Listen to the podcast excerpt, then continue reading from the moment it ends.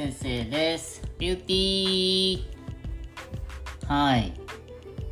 今日はねちょっと聞いてほしいことがあるんですけどもあのクリニックのね中に併設であのエステがあるんです。オイルエステみたいなやつがね。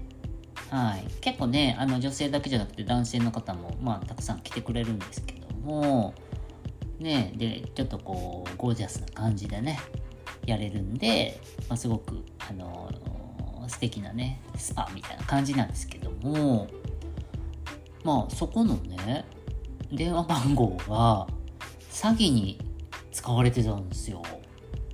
はい。でまあ要はうちの電話番号をあるね詐欺の業者が勝手に使ってたっていうことでで電話がね最初かかってきててね。あのー、って家具商品を買ったんだけど届かないんですみたいなね。はい？っつってね。あのうちエステですけどみたいな。え？とかいや家具を買ったけどいつ届くんですか？みたいなね。そんな電話が何件かねかかるようになってきたんですよ。はい。ほいでえ？えー、と思って。ね、最初は何のこっちゃ分かんなかったんですけど、何件かかかってきてね。で、向こうも、いや、ああ、そうですか、みたいな感じでね。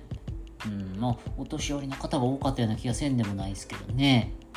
はい。んで、まあ、そこの、調べていくと、まあ、ホームページみたいなのがあって、まあ、通販サイトみたいな感じでね、まあ、家具とかを買うサイトで、で、えー、電話番号がうちの勝手に使われてて、で、住所もね、芦屋の、ちょっとようわからん架空の住所なんですよ。そこはうちじゃなかったんですけどね。はい。だから、たまたまそのうちの電話番号も適当に書いたやつなんかもしれませんけどね、鼻から取る気もないしね、そんなかけたらわかるからね。はい。で、こら、大変やなと思ってね、気の毒やしね。で、まあ、一応ねあのサイバー警察にね あのこんなこういうことがあってつってお話ししたんですよ。うん。ならまあ調べてもらってああこれはもうそういう詐欺ですねみたいな感じででもなかなかどうしようもないというかねあのー、ま、難しいんでしょうねあんな追っていくのがねもう見つからないにやってるやろからね終われないようにはいてまあだからあのー、またかかってきてね。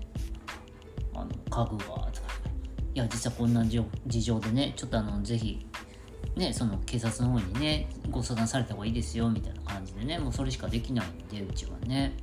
はい。でそんなことしとったんですよ対応ね。うん。でしばらくしたらまたなくなるんですよね。そういう電話がね。でで、また忘れた頃にね、また電話かかりだしたりしてね。だから、多分サイト潰したり、ね、で、またお金をこう詐欺って集めて、で、また定期的にね、そうやって繰り返してるんじゃないですかね。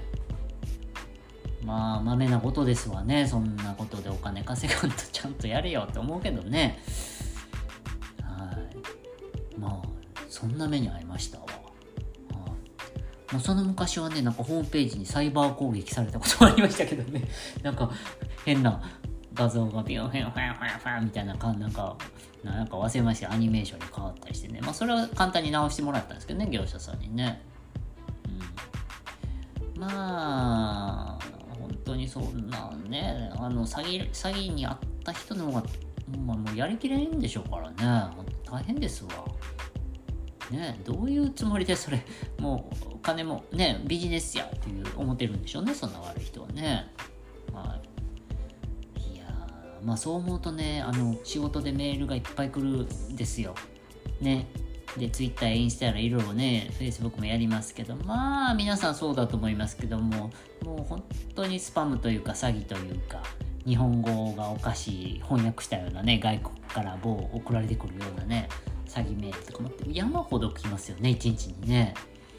はい、でそれを処理していかへんとでもあの溜まっていっちゃってね重要なメールを見失うと大変ですからほんとやめてほしいですよね。もうほんとせっせとせっせと いい加減にしてほしいですね。はい。いやだからね、僕があのーもう100億万長者でね、はい。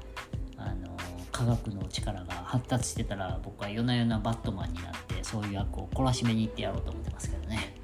はい。逆にボコボコにされそうですけどね。はい。ねえ。だから本当どうにかならんのですかね、ああいうのはね。うん。っていうね、詐欺のなんかねまるで詐欺に加担したような嫌な気分になったねお話でしたはいね皆さんも気をつけてくださいね。なんかねうちの親とかでも何回言ったってねなんかいやなんか知り合いか電話があったか電話かけろ言われたってかかってきてそんなん絶対知り合いは携帯にかけてくるからつって言ったってね。だんだんやっぱお年寄り分からなくなるんですよね。うん、だからね、自分勝手、もう50になってきて、ほら、ね、なんかこうメールとかもわからんと踏んでもったりね、間違えることも出てくるでしょうから。ねだからそういう高齢者狙うやつが、ほんまひどいなと思いますけどね。はい。ね、俺の顔は見てみたいですね。と、怒りに震えた仁先生のお話でした。はい。